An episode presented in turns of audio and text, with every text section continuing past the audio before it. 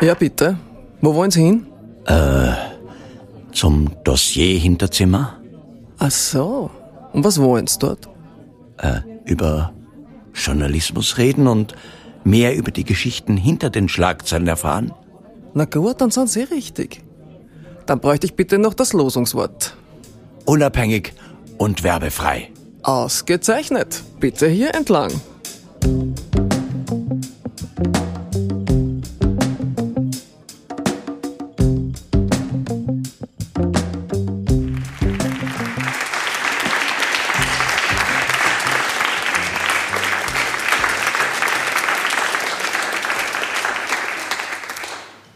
Herzlich willkommen zum Dossier Hinterzimmer, der Mitgliederveranstaltung der Rechercheplattform Dossier hier in der Roten Bar des Volkstheater Wien. Mein Name ist Sahel Zarinfert, ich bin Redakteurin bei Dossier und darf gleich die anschließende Diskussion über die Gemeinsamkeiten und Unterschiede von faktenbasiertem Journalismus und dessen künstlerischer Inszenierung moderieren. Für Dossier ist dieser Abend in vielerlei Hinsicht eine Premiere. Wir sind äh, das erste Mal hier äh, in der Roten Bar am Volkstheater. Ja, und zum anderen waren noch nie so viele Leute beim Dossier Hinterzimmer. Ich kann mich noch äh, zu gut an die allererste Veranstaltung erinnern. Die war im April 2015. Damals hatten wir einen, einen geheimen Raum in einem Wiener Kaffeehaus äh, reserviert und eine Präsentation vorbereitet für unsere Mitglieder, um Rechenschaft abzulegen, ähm, was wir mit ihrer finanziellen Unterstützung alles angestellt haben und vor allem, was wir noch alles damit vorhaben. Und es waren gekommen die fünfköpfige Redaktion, zwei sehr gute Freunde und meine Mama. Ja, und inzwischen ist viel Zeit vergangen. Wir sind gewachsen ähm, und wir sind auch angewachsen. Ähm, und deswegen möchte ich mich ganz herzlich ähm, bei Ihnen bedanken fürs Kommen, für Ihre Zeit. Es ist uns eine Ehre. Vielen Dank.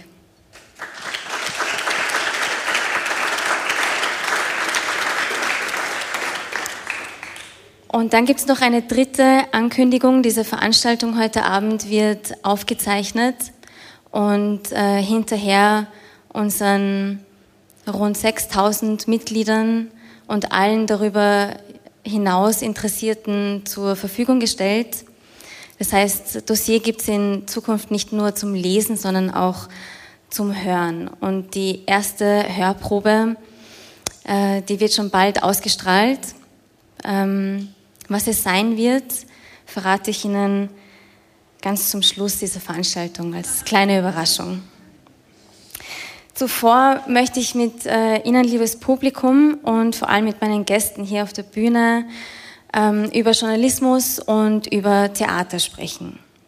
Auf den ersten Blick zwei konträre Disziplinen, oder? Die einen legen ganz viel Wert auf Fakten im Idealfall und die anderen leben von der Fiktion.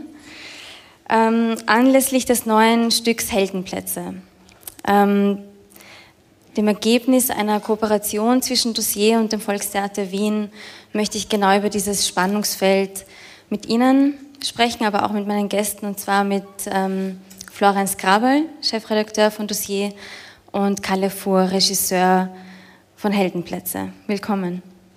Dankeschön. Danke.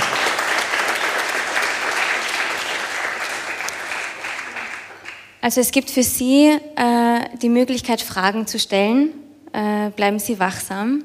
Merken Sie sich die Fragen. Ich gebe Ihnen zwischendurch immer wieder ein Zeichen, wann Sie Ihre Fragen stellen können.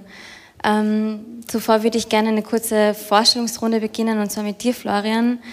Du hattest vor mittlerweile neun Jahren die Idee, Dossier zu gründen.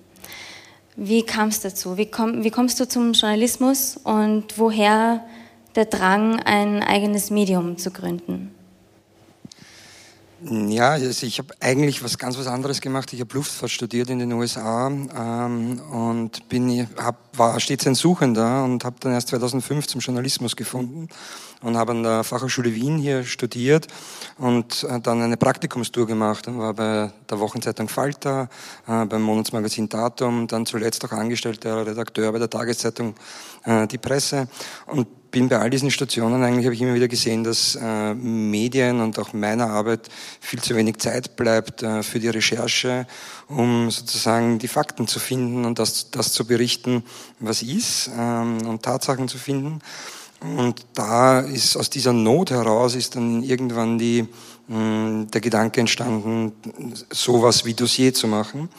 Ähm, es war dann, es hat Jahre gedauert und dann erst, als wir uns auch kennengelernt haben auf der FH und andere Kolleginnen und Kollegen von Dossier, äh, die ich bei der, auf der FH kennengelernt habe, aber auch beim Monatsmagazin Datum zum Beispiel, äh, wir uns zusammengetan haben. Bis dorthin hat es gedauert, um einmal die erste Recherche zu entwickeln und dieses Konzept äh, zu entwickeln, das heute Dossier ist. Und das hatte ein großes Problem, das wir heute noch spüren, und zwar die, das Problem der Finanzierung. Äh, nämlich woher das Geld nehmen, äh, um diese journalistische Arbeit äh, zu finanzieren und um sich auch Wochen, wenn nicht gar Monate Zeit zu nehmen und auch nicht alleine, sondern im gesamten Team von fünf, sechs, sieben Menschen äh, zu recherchieren und hier äh, Dingen auf den Grund zu gehen. Und ja, und 2012 hat es begonnen mit dem Thema öffentliche Inserate. Es ist noch immer ein Thema ähm, und es ist noch immer ein Problem in Österreich, äh, die Finanzierung von Medien durch die öffentliche Hand, also durch die äh, Regierungen und auch öffentliche Unternehmen, wodurch Abhängigkeiten entstehen ähm, und wodurch der Journalismus dann sich doch nicht so frei entfalten kann. Und dieses Thema haben wir damals 2012 mal äh, recherchiert und veröffentlicht und wir werden auch diesen Herbst wieder zum Thema öffentliche Inserate was veröffentlichen, äh, weil das halt wirklich ein Systemproblem ist.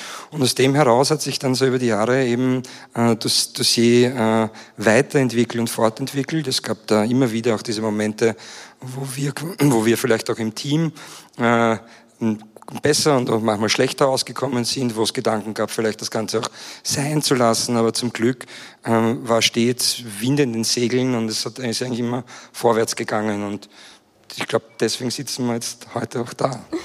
Ja, ich weiß es ja aus erster Hand, äh, dass Dossier nächstes Jahr zehnjähriges Jubiläum feiert. Ähm, wie habt äh, ihr das oder wir das in dem Fall geschafft, so lange durchzuhalten, äh, ohne mit einem ganz konkreten Finanzierungsplan zu starten? Ich habe schon rausgehört, das war eines der Schwierigkeiten zu Beginn. Du hast gut zugehört, Sahel. ähm, das stimmt. Ähm, also ich, für mich gesprochen und so weiter ist es dann wahrscheinlich nicht nur die Einnahmenseite, sondern auch die Ausgabenseite. Es war Siegel in den vergangenen neun Jahren dann halt hm, stark äh, an der Ausgabenseite zu drehen und einfach bescheiden zu leben und, und bescheiden zu bleiben. Ähm, und, und damit geht's dann doch, kommt man doch sehr weit auch. Also für mich ganz persönlich. Und, und für uns, wir hatten immer wieder das Glück, dass unsere Recherchen dann doch äh, ein Publikum gefunden haben, dass wir tolle Kooperationspartner äh, gefunden haben mit anderen Medien, mit unterschiedlichen Medienformaten, äh, jetzt eben auch mit dem Volkstheater Wien, ähm, wo wir uns eigentlich immer auch vom Storytelling her und von der Vermittlung der Recherchen ähm, weiterentwickeln haben können. Und dadurch ist es nie langweilig geworden. Und wenn so ein Projekt äh, gewisse Spannung hat, dann tut das dem Team oder tut das dem Projekt gut. Kalle, wie war das bei dir? Du bist ja eigentlich aus Düsseldorf, lebst aber schon seit einigen Jahren in Wien, ähm, gehörst, glaube ich, mittlerweile zu den produktivsten Theatermachern des Landes. Bald geht äh, die, das dritte Stück äh, aus deiner Feder äh, auf die Bühne, allein in diesem Jahr wohlgemerkt. Wie kommst du zum Theater und was hält dich daran?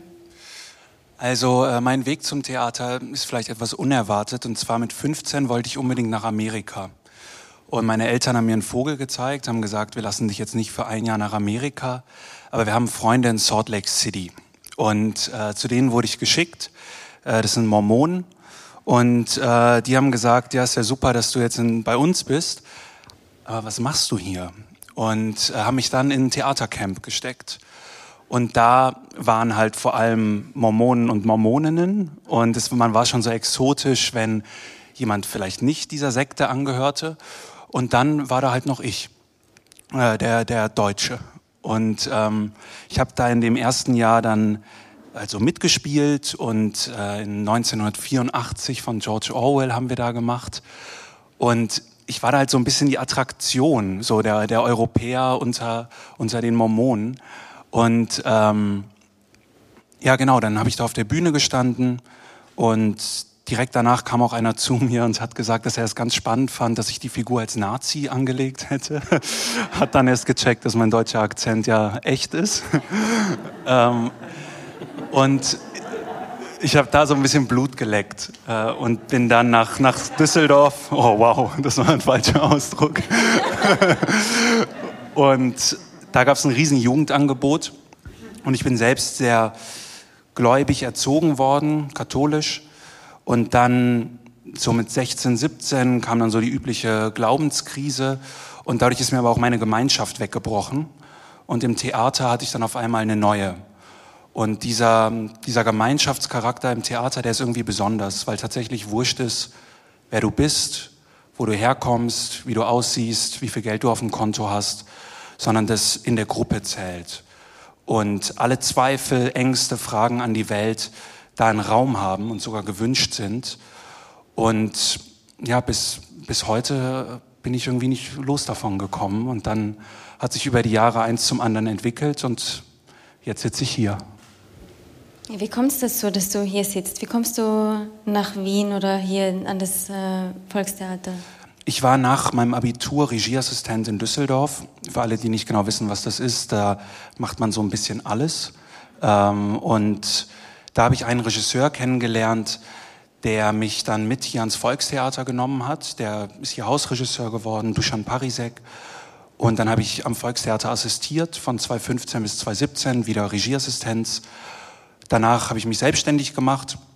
Es hat so mittelgut geklappt, um ehrlich zu sein, und habe dann zwischenzeitlich auch mit dem Job aufgehört, weil ich keine Lust mehr hatte, weil es irgendwie zu, zu schlecht bezahlt und zu zart wurde. Aber dann hat mich der Kai Voges, das ist mein Chef, der Direktor von dem Haus, angerufen und gefragt, ob ich mir vorstellen könnte, nochmal zurück nach Wien zu kommen. Und beim, beim Kai Voges ist es einfach so, ich habe davon erzählt, dass so in, als Jugendlicher dieser Gemeinschaftscharakter so, so wichtig war. Aber sobald man dann das professionalisiert, kommen natürlich auch andere Dinge dazu. Ellbogen, Neid, Konkurrenz. Und das hat mich eben ziemlich genervt. Und beim Kai, der vorher Intendant in Dortmund war, wo ich arbeiten durfte, habe ich zum ersten Mal wieder dieses Gemeinschaftsgefühl gespürt. Und zwar nicht nur im künstlerischen Team, sondern beim Einlass, bei bei der Technik, bei, bei allen. Und man wuppt das zusammen.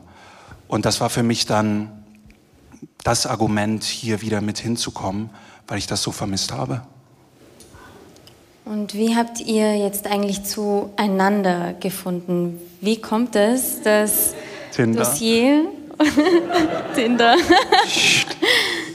Wie kommt es, dass Dossier und äh, das Volkstheater Wien gemeinsame Sache machen? Also ähm, wir vom Volkstheater Leitungsteam sind sehr viele Deutsche. Und wir, wir wollen halt Theater der Gegenwart machen, Theater, das für die Stadt eine Relevanz hat. Aber das ist natürlich so mittelgut, wenn man als, als Deutsche hier hinkommt und dann Theater für Wien machen möchte, wenn man Wien halt nicht kennt.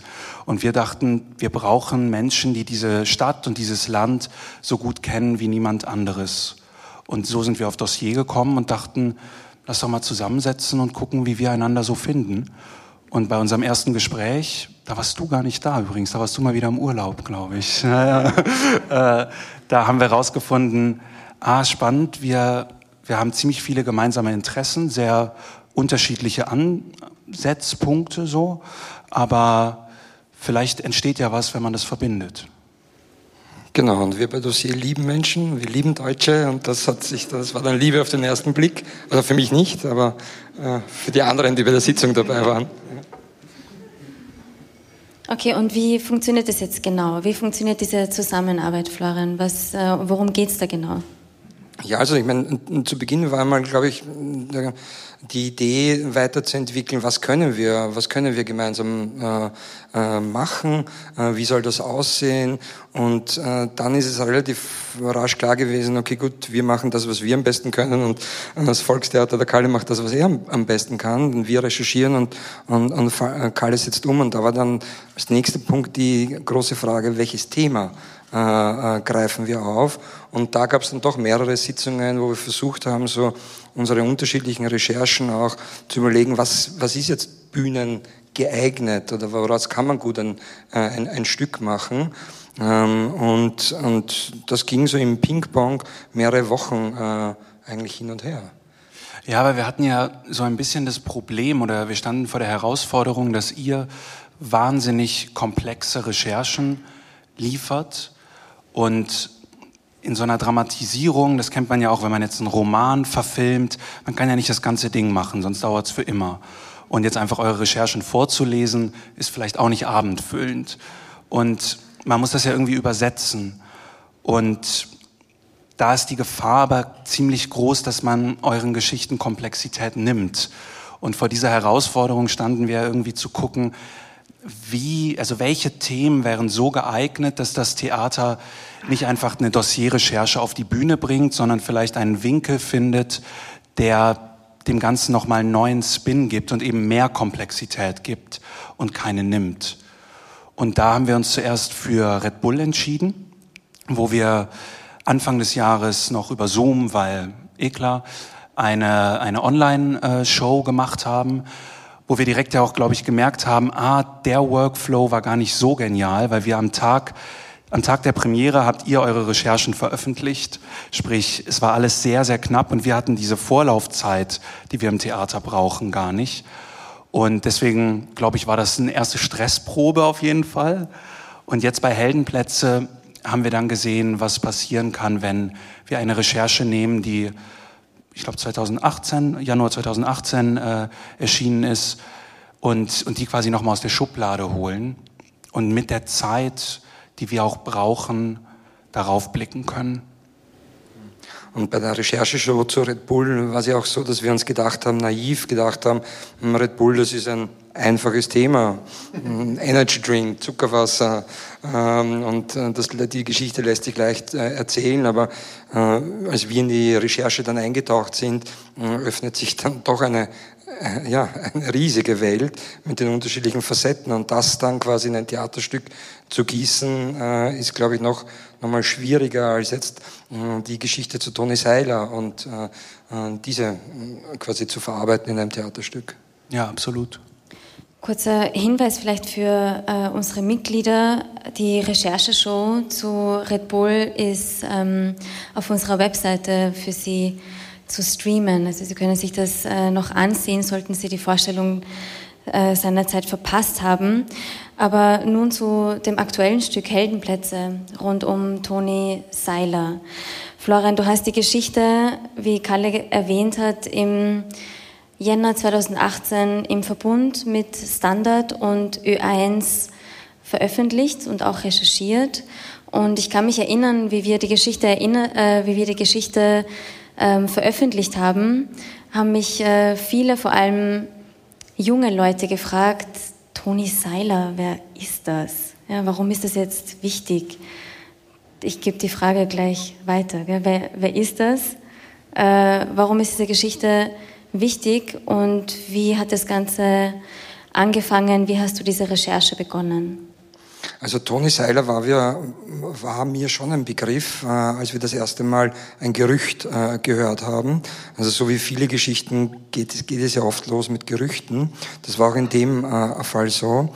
Also mir war Toni Seiler ein Begriff und warum ist äh, Toni Seiler so wichtig? Weil wir uns zu Beginn auch bei Geschichten oder Recherchen, bevor wir in Recherchen eintauchen, auch fragen, wo ist eigentlich das öffentliche Interesse? Äh, was gibt uns das Recht quasi auch zu diesem Thema oder zu dieser Person auch äh, zu recherchieren und, und, das machen wir auch bei eigentlich so gut wie allen äh, Recherchen zu Beginn.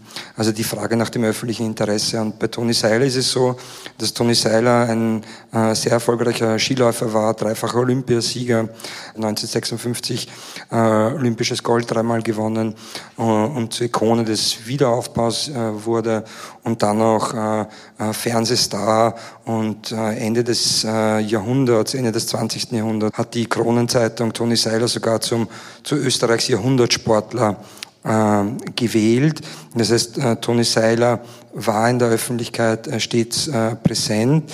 Äh, die Generation meiner Eltern, meiner Großeltern haben ihn äh, wahnsinnig eigentlich geliebt, äh, kann man sagen, also verehrt äh, und geliebt und der war unglaublich wichtig für deren Identifikation. Und ja, und, und, und daher quasi, das, das war Toni Seiler in einer sehr kurzen Version. Ähm, und 2009 ist Toni Seiler äh, verstorben. Er war äh, bis zuletzt auch Ehrenbürger äh, von Kitzbühel, seines, Heimatorts, und hat auch dort jedes Jahr die Hahnenkammrennen mitorganisiert. Und noch immer äh, läuft eine Woche vor, den Kitzbühler, vor der Kitzbühler Abfahrt, also vor den Hahnenkammrennen, auf dem, auf dem ORF eine Dokumentation über Toni Seilers Leben. Ähm, und diese Dokumentation hatte vor der Veröffentlichung just diesen Abschnitt seines Lebens oder diese Vorwürfe gegen ihn äh, nicht äh, äh, ähm, äh, gebracht, also wurde nicht dargestellt. Und seit der, seit der Veröffentlichung 2018 äh, quasi hat der ORF auch diese Dokumentation über Toni Seller angepasst. Was, was war der Gegenstand der Recherche? Worum ging es da? Also ja, ähm, ähm, diese die Recherche war eigentlich eingebettet, der größere Kontext war, dass im Jahr 2017 17 Hashtag äh, äh, MeToo äh, quasi ein öffentliches Thema wurde und immer mehr Betroffene quasi an die Öffentlichkeit gegangen sind, um über ihre Erfahrungen zu sexueller Gewalt, Gewalt, Missbrauch quasi gesprochen haben. Und im Herbst 2017 ist dann auch eine ehemalige Skiläuferin an die Öffentlichkeit gegangen, hat dem Standard ein Interview gegeben, Nicole, Nicola Verdinik, und hat eben äh, äh, geschildert, wie sie in ihrer äh, Sportlerinnenzeit äh, quasi von Mannschaftskollegen äh, vergewaltigt wurde. Und das war der größere Kontext. Das heißt, es, es war gerade das Thema in allen Medien und hat auch die Sport Welt erreicht und auch den, den österreichischen Skiverband ÖSV, der in Österreich irgendwie so eine heilige Kuh ist äh, und, und eigentlich nur Medaillen gewinnen soll und sonst gibt's da nichts äh, Schlechtes. Diesem, äh, in diesem größeren Rahmen hat dann die Redaktion äh, ein, eben das Gerücht äh, erreicht, dass Toni Seiler ähm, zu Beginn war übrigens das Gerücht so, dass Toni Seiler in Japan in den 70er Jahren ein, eine Frau äh, vergewaltigt haben soll. Ähm, es hat sich dann herausgestellt, dass der Vorfall nicht in Japan, sondern in Polen stattgefunden hat. Aber das hat sich dann erst im Zuge der Recherche gezeigt ein Kollege, ein freier Journalist, der immer wieder auch für Dossier gearbeitet hat und arbeitet, äh, Johann Skocek, hat eben dieses Gerücht, äh, der war früher mal Sportchef auch beim Standard äh, und hat eben dieses Gerücht an die Redaktion herangetragen und hat gesagt, ja, da, da gibt's etwas. Und ähm, wir haben dann eben aufgrund dieser öffentlichen Situation äh, und auch aufgrund der Person Toni Seilers für uns entschieden oder für die Redaktion hat entschieden, dass dieses Thema öffentlich relevant ist und dass wir hier ähm, hinein recherchieren wollen. Sie hören den Dossier-Podcast. Doch da ist mehr, viel mehr. Dossier gibt es gedruckt, im Internet und auf der Bühne. Unabhängig und werbefrei. Von Menschen getragen, die kritischen Journalismus schätzen. Werden Sie Dossier-Mitglied. Mehr auf crowdfunding.dossier.at. Kalle, du hast dann äh, später daraus ähm, das Stück Heldenplätze äh, geschrieben und ähm, das tourt jetzt mittlerweile durch ähm, die Wiener Bezirke. Warum hast du dich für dieses Thema entschieden? Das war tatsächlich in einer gemeinsamen Runde von uns. Und zwar hat der Ashwin Sankolka das Thema auf ein, auf ein, aufs Tablett gebracht. Und es ging einerseits um die Recherche natürlich, aber auch um den Shitstorm, den ihr danach bekommen habt und all die Briefe, Mails, keine Ahnung, ob ihr auch noch Fax bekommt, äh, wo dann drin steht, wie, also unter anderem, man solle die Toten in Ruhe Frieden äh, lassen, in Frieden lassen. Und da hat uns dran interessiert, warum ist es so? Da ist ein Mensch jetzt schon zum Zeitpunkt der Recherche fast zehn Jahre tot, für viele gar kein Begriff mehr. Und jetzt werden diese, diese Vorwürfe publik und auch die Vertuschung von damals und irgendwas triggert das in Menschen. Und so sind wir im Gespräch darauf gekommen, dass das ja generell ein, ein Mechanismus ist, der ÖsterreicherInnen erstmal nicht ganz fremd ist, nämlich der Mechanismus der Verdrängung. Und so wie man ja so sagt, dass Österreich den Zweiten Weltkrieg nach wie vor nicht so ordentlich aufgearbeitet hat, haben wir uns gefragt, ob da irgendeine Parallele liegt. Gleichzeitig gibt's über Gedächtnis, Erinnerung ja auch ganz viel starkes Halbwissen.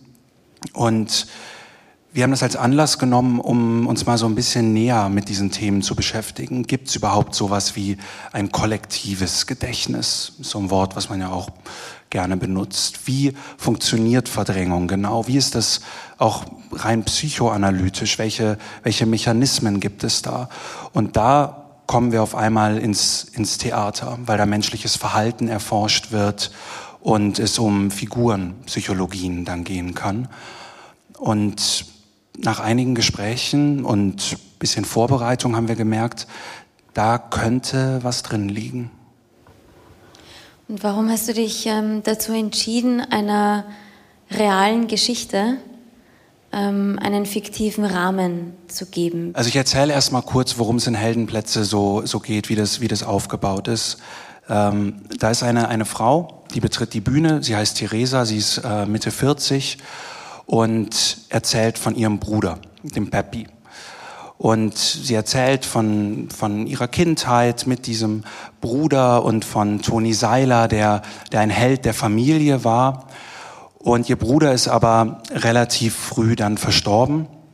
Und der Toni Seiler, der wurde zu so einer Art Denkmal für ihren Bruder. Es gibt ein, ein Foto von Toni Seiler und, und Peppi, was, was Theresa, so heißt die Figur, bis heute bei sich, bei sich hängen hat.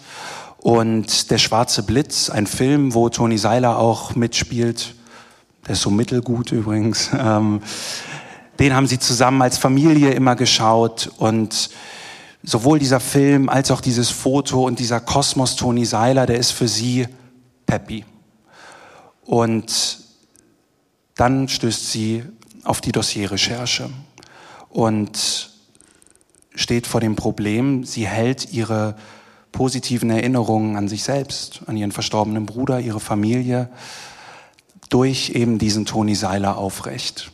Und was machst du jetzt? Schmeißt du den weg? Was passiert dann mit all deinen Erinnerungen?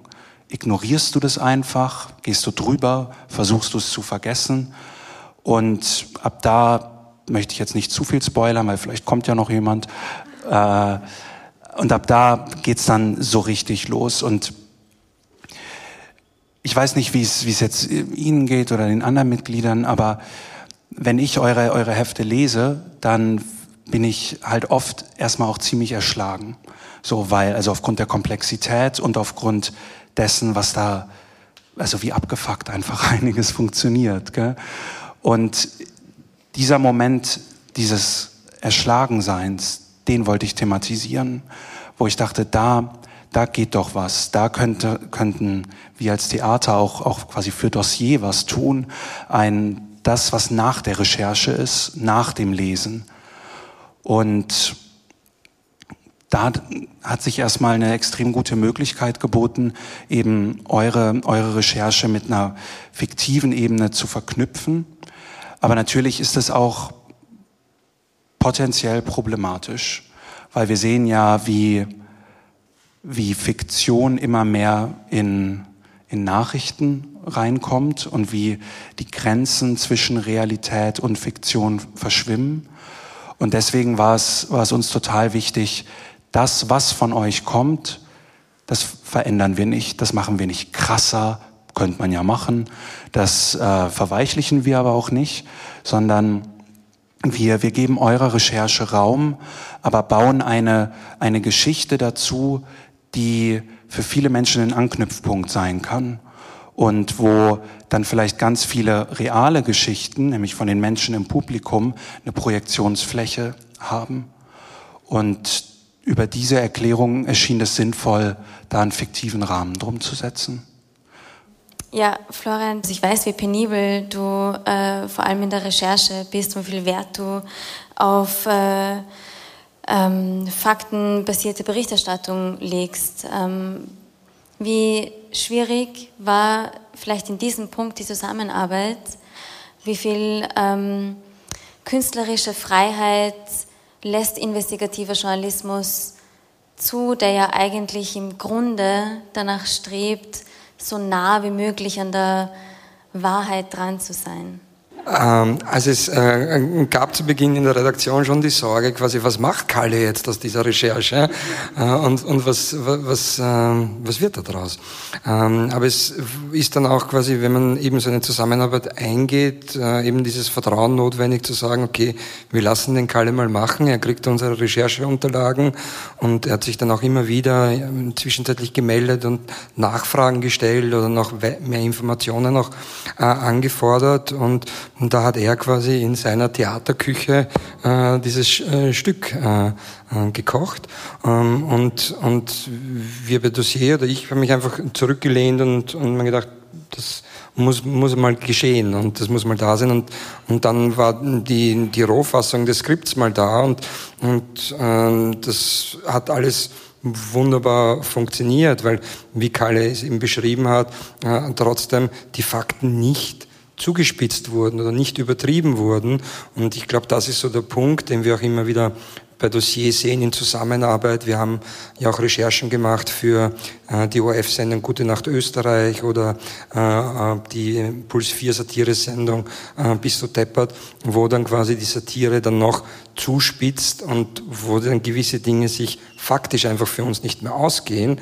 Aber in dem Fall, bei dem Theaterstück Heldenplätze, ist nie dieser faktische Rahmen irgendwie, die, die Fakten sind nicht äh, verletzt worden, sondern es wurde eben dieser fiktive Rahmen äh, herumgebaut. Und, ähm, und insofern gab es eigentlich, glaube ich, auch kein einziges Veto oder keine einzige äh, Kritik an, an dem Skript oder an Kalle, irgendwas zu ändern oder Fakten noch äh, zu ändern. Das Einzige, worüber wir diskutiert haben, ist dann auch, weil es werden im Stück Overhead-Folien äh, gezeigt von der Berichterstattung und von den Akten zu dem Fall, Toni Seiler, äh, und uns darauf geeinigt, quasi gewisse Stellen aus Persönlichkeitsrechten äh, herauszuschwärzen. Ähm, und sonst ist es eigentlich, weil es so nah an den Fakten geblieben ist, das Stück selbst, ähm, gab es da nie einen Reibungspunkt. Ja, und da haben wir dann irgendwie so gemerkt, ah, hier macht die Zusammenarbeit eben nochmal mehr Sinn, weil ich meine, ich weiß jetzt nicht, wie viele Zugriffe die Toni Seiler Recherche in, also in den, im letzten Jahr oder so hatte, aber ich schätze jetzt mal nicht, dass Hunderttausende das waren. Und dann und naja, aber das ist halt wieder eine Gemeinsamkeit zwischen uns, weil Theater, da hast du Premiere, da spielst du zehn Vorstellungen und wenn du Glück hast, äh, erinnert sich in zwei Jahren noch jemand dran. Und auch, also so nehme ich es zumindest, war es ja sehr viele Schlagzeilen, gerade, aber auch schon vor zwei Jahren gab, wo man so ist, ah, war das eigentlich letztes Jahr, war das vor sechs Monaten oder vorgestern und viel in Vergessenheit gerät. Und tatsächlich sowas nicht so Schönes wie ein Shitstorm gegen euch, äh, jetzt Anlass sein konnte, um dem Ganzen nochmal, also das nochmal rauszuholen und wieder, wieder aufs, aufs Tableau zu bringen. Diesmal halt kein Blatt Papier, sondern eine Bühne.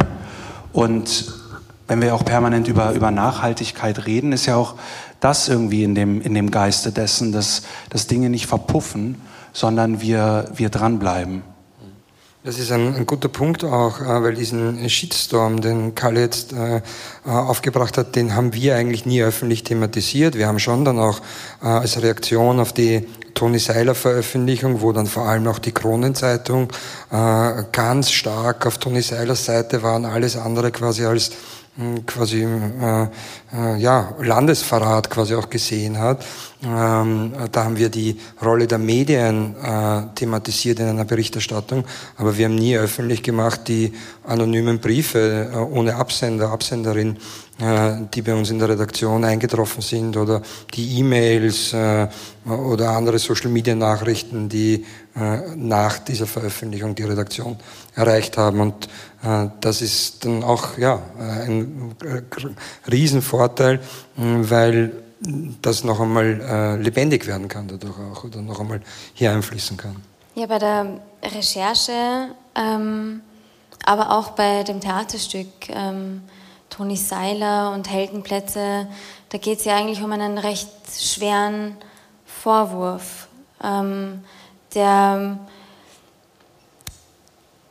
weit in der Vergangenheit zurückliegt und jemanden betrifft, der schon jetzt mittlerweile seit zwölf Jahren tot ist.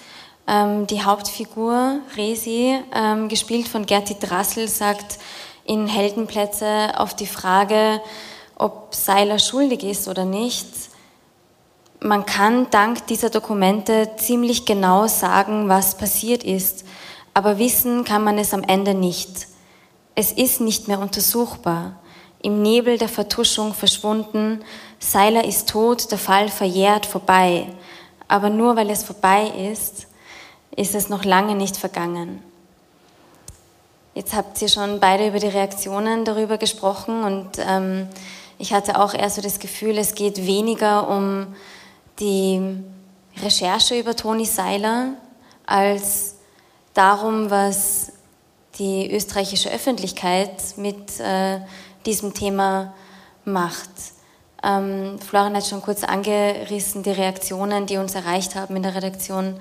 Ähm, kommt dir das bekannt vor? Hattest du nach der Premiere von Heldenplätze ähnliche Reaktionen? Also ich habe ja gelesen, was euch so geschrieben wurde und da sind wir zum Glück bisher verschont geblieben. Ähm, ich glaube, wir machen ja auch etwas ein bisschen anders als ihr, weil ihr Ihr, ihr liefert die Fakten und die sind nun mal hardcore. Und ich hatte so ein nicht annähernd, also nicht das gleiche Erlebnis, aber schon ein bisschen ähnlich, äh, als das Ganze mit Louis C.K. Die, die Vorwürfe hochkamen, weil mein Bruder und ich haben immer Louis C.K. geguckt, das war unser Ding. Und auch da hängt, hängt so viel dran. Und als das raufkam, war auch meine erste Reaktion, ach jetzt, ach jetzt, come on, nicht noch der, oh wirklich, weil auch bei mir die erste Reaktion erstmal war, weg, weg damit. Deswegen, ich verstehe ja erstmal, wenn Leute, wenn das mit Leuten was macht. So, euch da anzugreifen, ist natürlich keine so gelungene Reaktion, aber genau diese, also genau um dieses Problem dreht sich ja der Abend.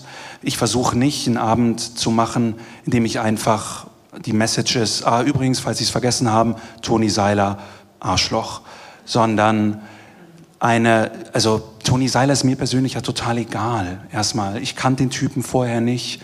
Äh, ich habe jetzt mir so einen Film angeguckt, paar Aufnahmen gesehen, Interviews gelesen, eure Sachen gelesen. Aber da ist ja in mir jetzt erstmal kein, keine Verbundenheit.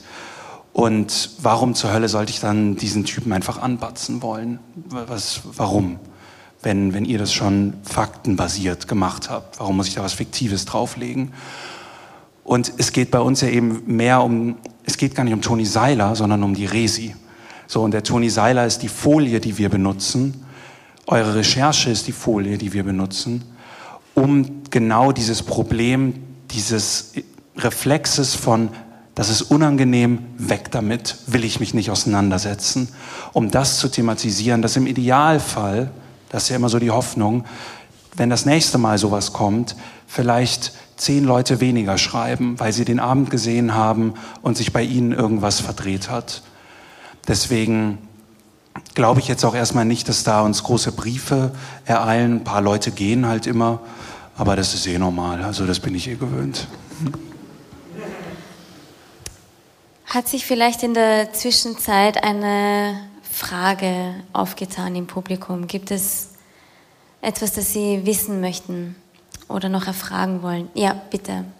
Es kommt gleich jemand mit einem Mikrofon zu Ihnen.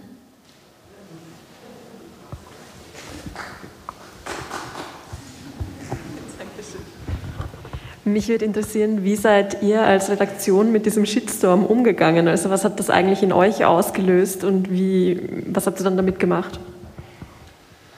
Ja, also zum Teil haben wir es antizipiert, also weil wir natürlich hm, gewusst haben, dass Tony Seiler eben diese öffentliche Rolle einnimmt ähm, und äh, wir haben antizipiert, dass die Kronenzeitung hier nicht auf Seite der Aufklärung ist und äh, äh, quasi ähm, eigentlich, ja. Und das, das heißt, zum Teil haben wir uns darauf äh, vorbereitet. Äh, es, wir haben es intern besprochen.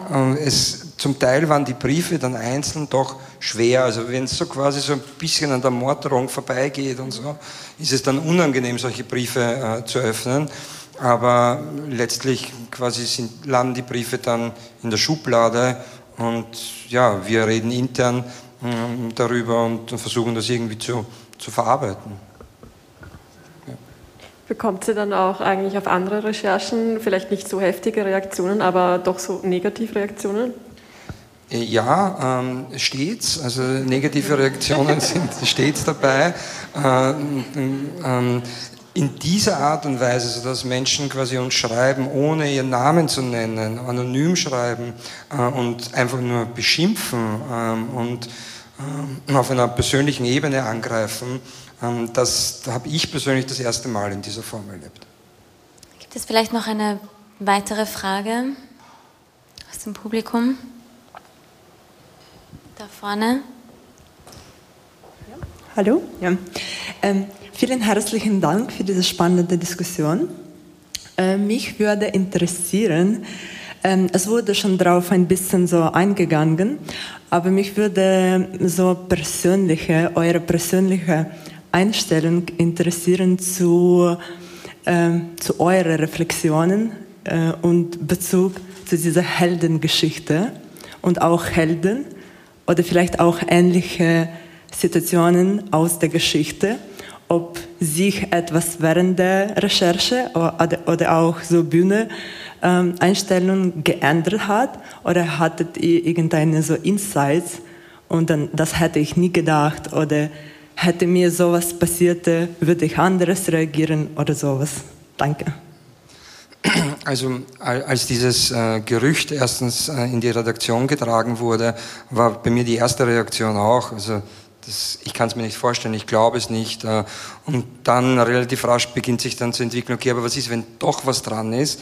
Ähm, und dann mal so in der älteren Generation bei äh, Vater oder in der Familie äh, nachfragen, sage mal, habt ihr schon einmal was darüber gehört? Ist euch das irgendwie äh, ein Begriff? Wie wichtig ist da, weil, so wie Kalle das vorher beschrieben hat, ich habe auch keine persönliche Verbindung zu, äh, zu der Toni Seil, aber ich wollte mal auch mit Menschen sprechen, die ich gerne habe, denen ich vertraue, die diese persönliche Verbindung vielleicht hatten. Und das war dann bei älteren Familienmitgliedern äh, schon der Fall. Ähm, und nachdem die noch nie was davon gehört haben und sich das auch nicht vorstellen konnten, war wieder dieser innere Zwiespalt da, ja, ist da wirklich was dran oder nicht? Und äh, wenn nicht wahrscheinlich in den nächsten paar Tagen oder Wochen nach, der, nach dem ersten Gerücht auch äh, der Justizakt äh, bei uns in der Redaktion am Tisch gelegen äh, wäre, wer weiß, wie die Recherche dann äh, weitergegangen wäre, weil es auch so schwierig war, diese Fakten auf den Boden zu bringen, äh, weil es äh, ja im, 19, Jahr, im Jahr 1974 war. Also für mich persönlich ist da jetzt hm, kein, ich hatte auch keine Verbindung und ist kein Held zerbrochen, ähm, aber ich, also mit meinem Vater gab es schon auch Diskussionen. Also bei mir war das äh, so, dass ich mich in dem ganzen, in dem Zuge der, der Recherche, jetzt nicht eurer Recherche, sondern der, der Theaterrecherche, eben auch viel damit auseinandergesetzt habe, worauf baut sich eigentlich so eine Erinnerung von mir selbst auch auf? Was sind denn die Heldinnenbilder meiner Kindheit und was wäre, wenn ich jetzt erfahre, dass die und die Person wegbricht? Und das ist dann auch noch mal größer geworden, als ich mich mit dem kollektiven Gedächtnis auseinandergesetzt habe und der Frage, wie erinnern wir eigentlich im öffentlichen Raum? Und da ist mir zum ersten Mal aufgefallen, wie absurd eigentlich sowas wie eine Statue ist. Und ich mich gefragt habe, nach welchen Kriterien wird einem eigentlich so eine Statue irgendwo hingestellt. Jetzt bei Karl Lueger ist es natürlich auch nochmal wahnsinnig, wahnsinnig aktuell, ob wir das einfach so cool finden, dass ein Nazi hier so in der Stadt rumsteht. Und auch wenn da Schande draufsteht, steht da halt trotzdem ein Nazi rum.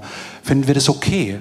Und auch Erinnerung ein demokratischer Prozess ist. Wir können uns entscheiden, wie wir erinnern wollen, an wen wir uns erinnern möchten. Möchten wir uns vielleicht auch eher an Täter und Täterinnen erinnern oder den Opfern gedenken?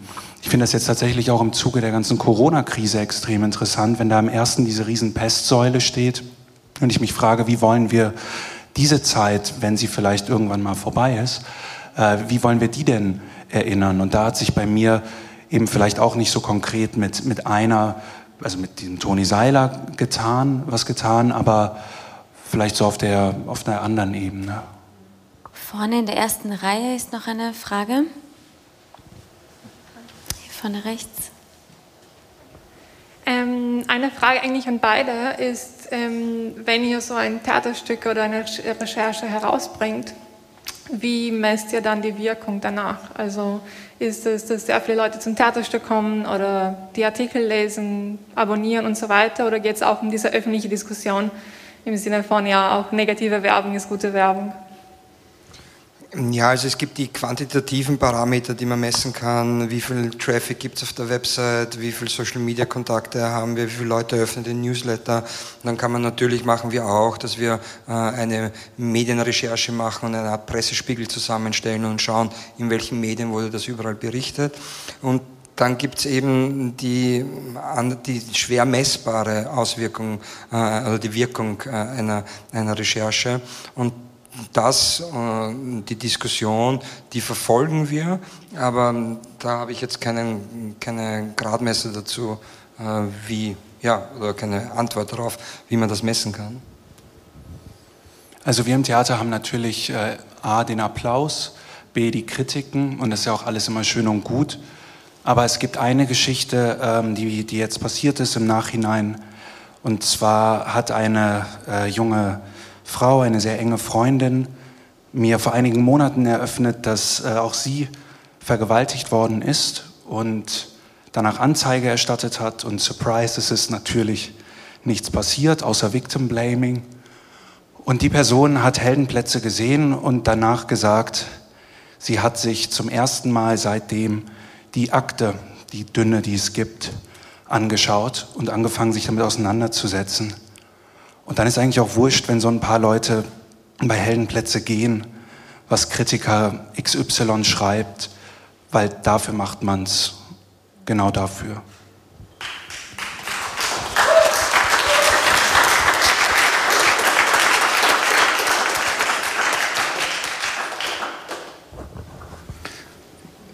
Hallo, danke. Ich halte den Abend für eine großartige Werbung für das Theaterstück, das ich mir auch anschauen möchte.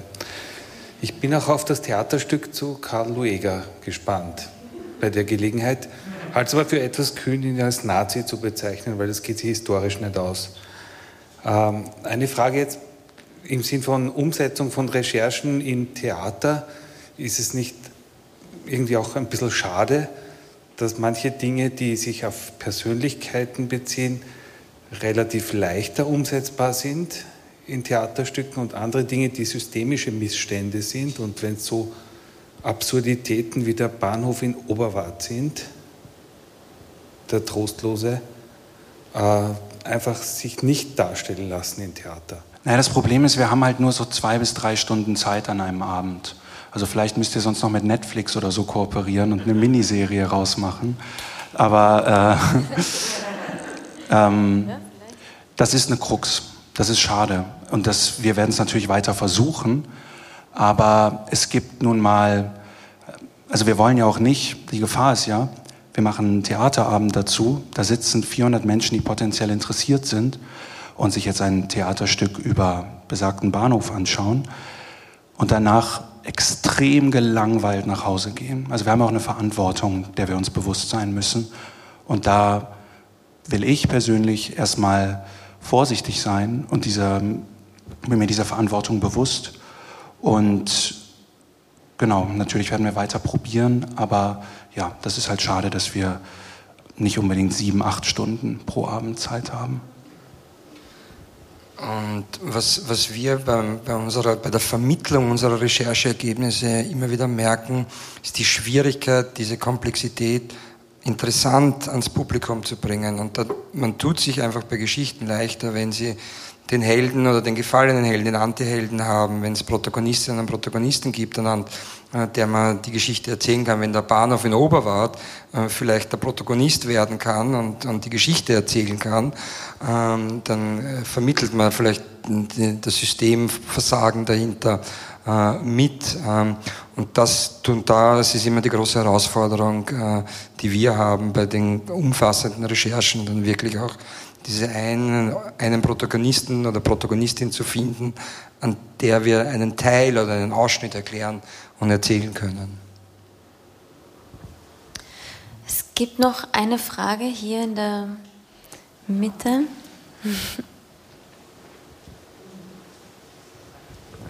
Also mich würde zum einen interessieren, ob ihr bei der Recherche eurer diversen Themen aktive Behinderung erfahrt, also was zum Beispiel die Inserate angeht oder andere Themen, ob ihr aktiv behindert werdet und es auch spürt oder merkt. Und ähm, bei Ihnen würde mich interessieren, ob das Thema Ibiza nicht ein super tolles Thema fürs Theater sein muss, allein schon von der Fallhöhe her. Also die Person Strache zum Beispiel war alles, also Vizekanzler, Parteichef, und dann dieser extreme Fall, das muss doch fürs Theater ein super Thema sein, oder? Also zur, zur Frage der Behinderung der, äh, der Recherche. Ähm, ja, die, die, die, Versuche gibt es immer äh, wieder. Das Gute an Dossier ist, dass wir wirtschaftlich von niemand anderen abhängig sind als äh, mittlerweile unsere Mitgliedern. Das heißt, wir haben keinen Bankkredit, wir bekommen kein einziges Inserat. Wir sind bewusst aus diesem Grund auch werbefrei, weil wir diese Abhängigkeiten nicht haben wollen. Das heißt, hier hat man keinen Hebel, um, um die Recherchen irgendwie abzudrehen.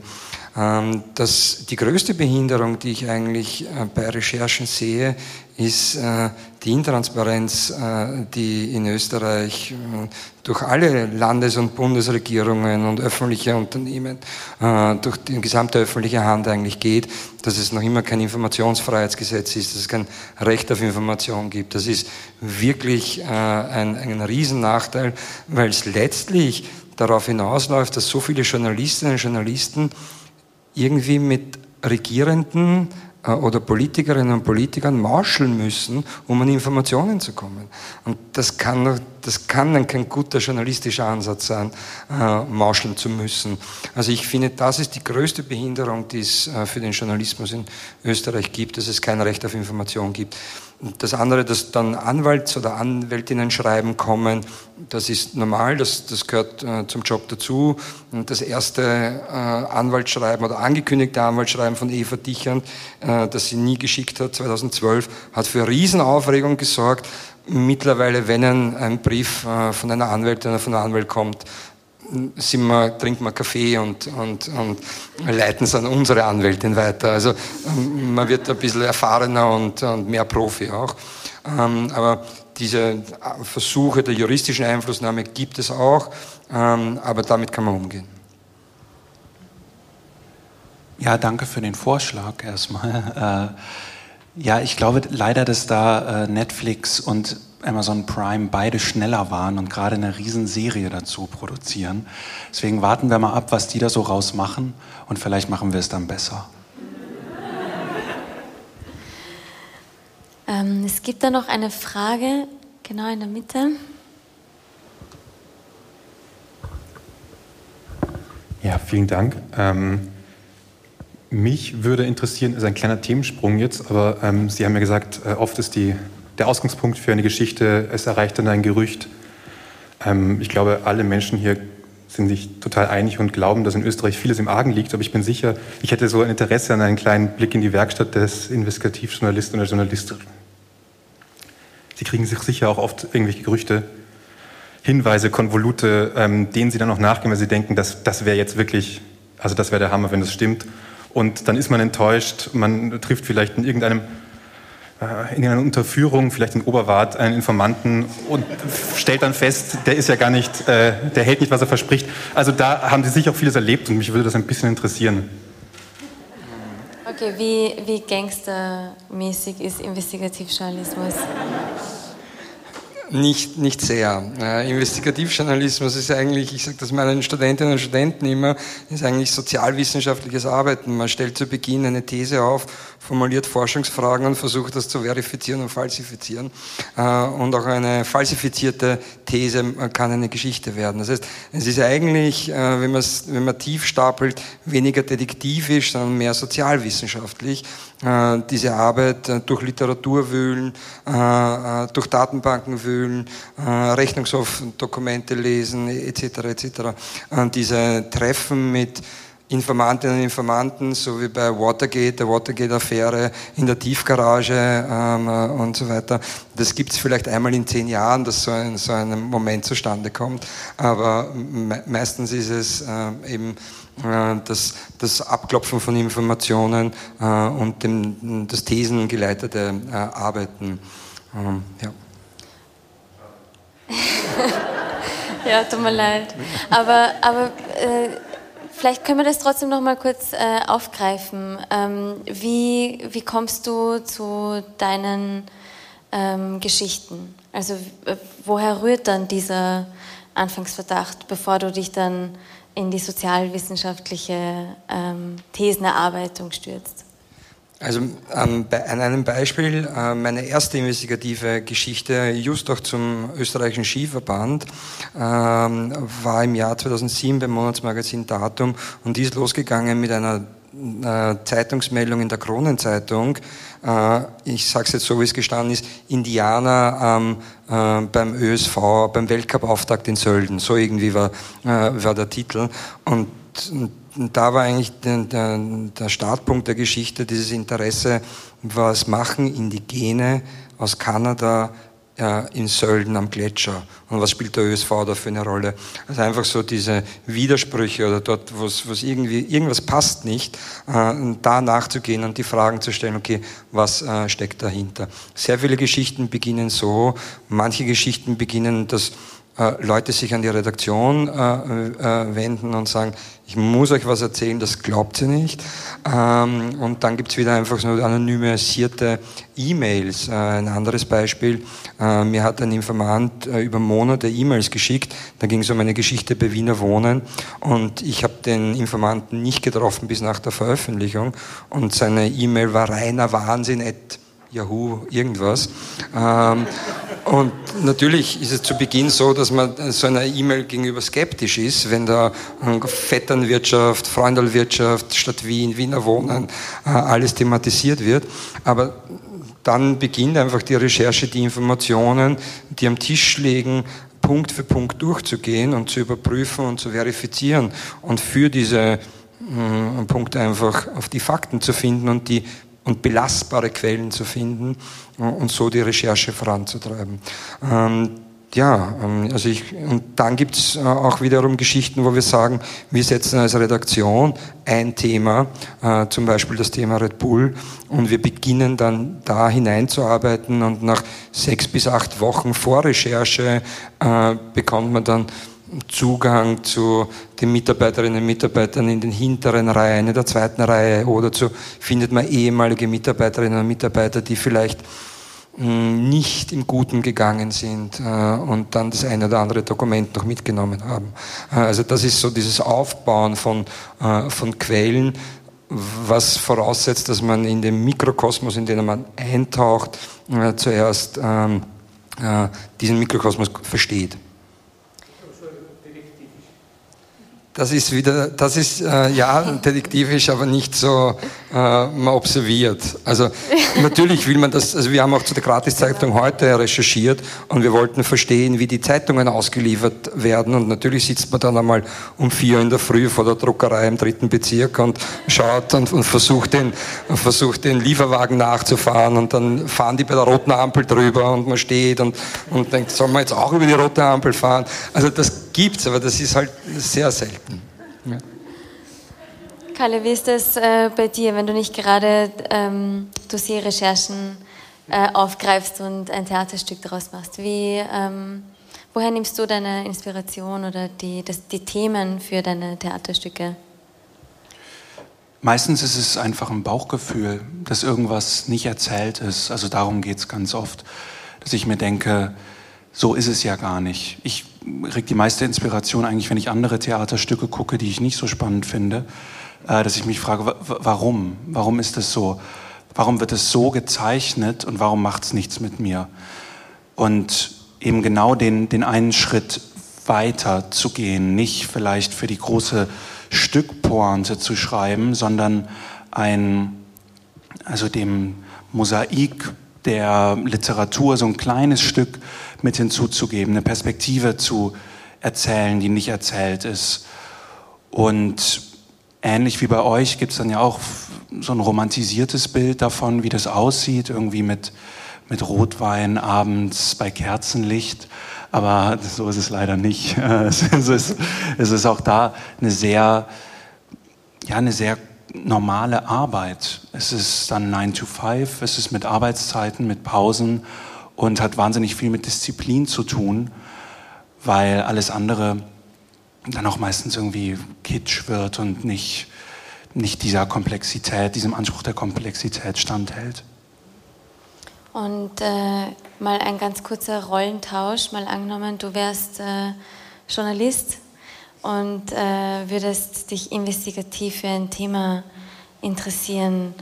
Was, was würdest du recherchieren? Welches Thema brennt dir unter den Nägeln? Naja, also äh, jetzt gerade finde ich das schon sehr erstaunlich, also weil ich natürlich auch immer so diesen Blick nach Deutschland habe. Und es gab vor ein paar Monaten ist die Franziska Giffey, unsere Familienministerin, zurückgetreten, weil sie in ihrer Doktorarbeit kopiert hat. Und das war in etwa in der Zeit, wo hier Blümels Laptop spazieren gefahren ist. Und ich weiß jetzt nicht, ob das eine Investigativrecherche ist, aber ich frage mich dann schon, warum kommen die hier damit durch? Warum, warum geht es? Und vielleicht ist es dann noch mal mehr Sozialwissenschaft als, als Detektivarbeit, aber warum lassen die Menschen das auch durchgehen? Weil wenn, ich, es gab von Jan Böhmermann diese große Folge hier zu Österreich, habt wahrscheinlich alle gesehen, ähm, und da kriegst du Anrufe aus Deutschland, wo, wo lebst du? Was ist das da? Äh, weil es schon so ein bisschen unglaublich ist. Wenn man hier drinnen steckt, ist es dann irgendwie so, ja, der, der Laptop war halt im Kinderwagen, so war das da blöd gelaufen. Äh, aber dass das durchgeht, das finde ich beachtlich. Und Florian, umgekehrt, wärst du Regisseur oder äh, Theaterautor? Ähm, welches Thema würdest du gerne inszenieren? Ja, ich habe noch, kein, hab noch kein Thema, aber wenn ich Theatermacher wäre und mich nicht an Fakten halten würde, ich würde irgendwas Imposantes machen mit, mit, mit Drachen und, und irgendwas. Game of Thrones noch so, so in die Richtung, ja. ja. okay, äh, gibt es vielleicht noch Fragen aus dem Publikum? Weil ähm, ich würde sonst äh, zum Abschluss kommen. Ähm, und Ihnen die kleine Überraschung, die ich zu Beginn angekündigt habe, äh, verraten. Ähm, und zwar äh, arbeiten wir bei Dossier ähm, seit einigen Monaten an der nächsten Ausgabe des Dossiermagazins. Ähm, und wir machen normalerweise immer ein äh, großes Geheimnis und Tamtam. -Tam, über unsere Themen und wollen die immer so ganz lang für uns behalten. Und ähm, heute Abend möchten wir Ihnen aber ähm, exklusiv das Thema unseres ähm, nächsten Magazins verraten. Und äh, dazu haben wir einen kurzen Trailer vorbereitet. Vielleicht können wir den kurz abspielen. Schwedenplatz. Umsteigen zu U4. 1, 2, 2a. Flughafenbus. Seit mehr als einem halben Jahr recherchiert Dossier zum Anschlag des 2. November. Wir haben hin, wir haben zugehört. Also ich war im Baden bei einer Freundin ähm, und wir wollten uns eigentlich äh, einen schönen Abend machen. Und plötzlich so um 9 Uhr herum, 8 Uhr herum, ja, kamen halt schon ähm, die ganzen Nachrichten ähm, auf WhatsApp mit irgendwelchen Videos in verschiedenen Gruppen oder Freunden. Und dann später. Habe ich dich hier angerufen? Hast du mich angerufen oder hast du mir dann gesagt, dass Papa angeschossen war? Welche Spuren hinterlässt politisch motivierte Gewalt? Wie ist es Hinterbliebenen seither ergangen? Und haben Österreichs Behörden aus ihrem Versagen gelernt? Das neue Dossiermagazin zum Lesen und zum Hören. Unabhängig, kritisch, werbefrei. Jetzt bestellen auf crowdfunding.dossier.at.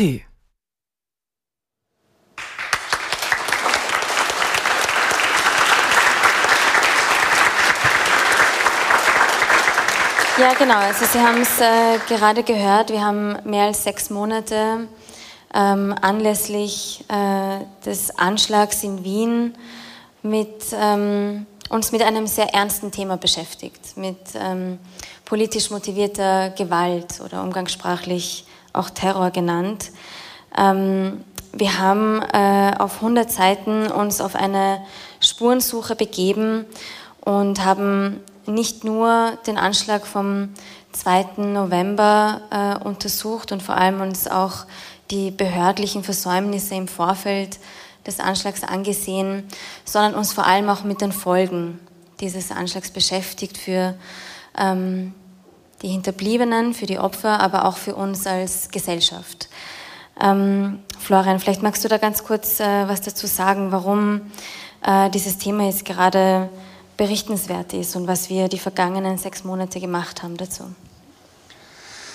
Ähm, ja, also das Thema äh, war für uns in der Redaktion, es waren sehr schnell eigentlich alle in der Redaktion einig, dass äh, wir dieses Thema verfolgen wollen. Wir hatten den Arbeitstitel Terror und sind aber dann äh, auch innerhalb der Recherche eben weggekommen, es Terror zu nennen, sondern politisch motivierte Gewalt, weil das, was wir als Terroranschläge wahrnehmen, die Speerspitze, das, das Extremste ist, was politische motivierte Gewalt äh, ausmacht.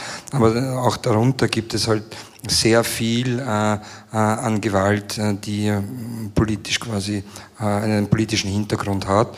Und das wollten wir thematisieren, ähm, weil wir denken, dass uns das Thema weiterhin beschäftigt und weil wir denken, dass es sowohl von Seiten der Politik, der Behörden, aber auch der Gesellschaft ähm, bessere und nicht so gute Antworten äh, da, dazu gibt. Und wir wollten mit dem Heft äh, zu einem besseren Verständnis äh, dieser Herausforderung äh, beitragen und dem Publikum hier vermitteln, ähm, ja, was, was das Problem ist und wie damit umzugehen ist. Genau, das äh, Magazin erscheint Mitte Oktober.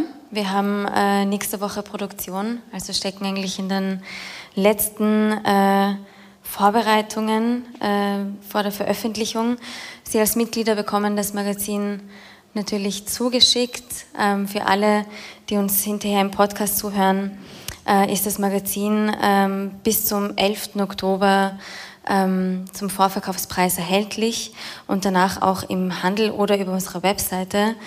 Ähm, und es gibt äh, eben auch zum Heft ein knapp einstündiges ähm, Radio-Feature in Kooperation mit Ö1, äh, das ich die vergangenen sechs Monate ähm, erarbeitet habe mit rund äh, ähm, 17, 18 Expertinnen, ähm, Hinterbliebene, Opfer ähm, und auch mit den Behörden über den Anschlag gesprochen habe. Ähm, die Sendung wird am 1. November ausgestrahlt um 9.05 Uhr auf Ö1 im Rahmen der Sendereihe Hörbilder. Und danach ist die Sendung auch als dreiteilige Podcast-Serie auf Ö1, aber auch auf Dossier abrufbar. Also das werden äh, spannende Wochen und Monate, die da auf uns zukommen. Ähm, ich danke Ihnen sehr herzlich für das Kommen heute. Das nächste Dossier Hinterzimmer findet am 17. November statt. Wenn Sie möchten, äh, laden, Sie, laden wir Sie gerne wieder ein hier in die Rote Bar. Ähm, dann heißt es den Fakten auf der Spur und wir werden ähm, über die Hintergründe ähm, zu unserer jetzigen Recherche politisch motivierter Gewalt sprechen und die Herausforderungen dabei ähm, Ihnen darlegen. Ich bedanke mich auch ganz herzlich bei meinen Gästen, Florian und Kalle, fürs Mitdiskutieren, äh, Ihnen äh, fürs Kommen und wir können gleich im Anschluss äh, an der Roten Bar noch ähm, weiter plaudern, im informellen Rahmen noch ein paar Getränke uns genehmigen und ja, bis zum nächsten Mal.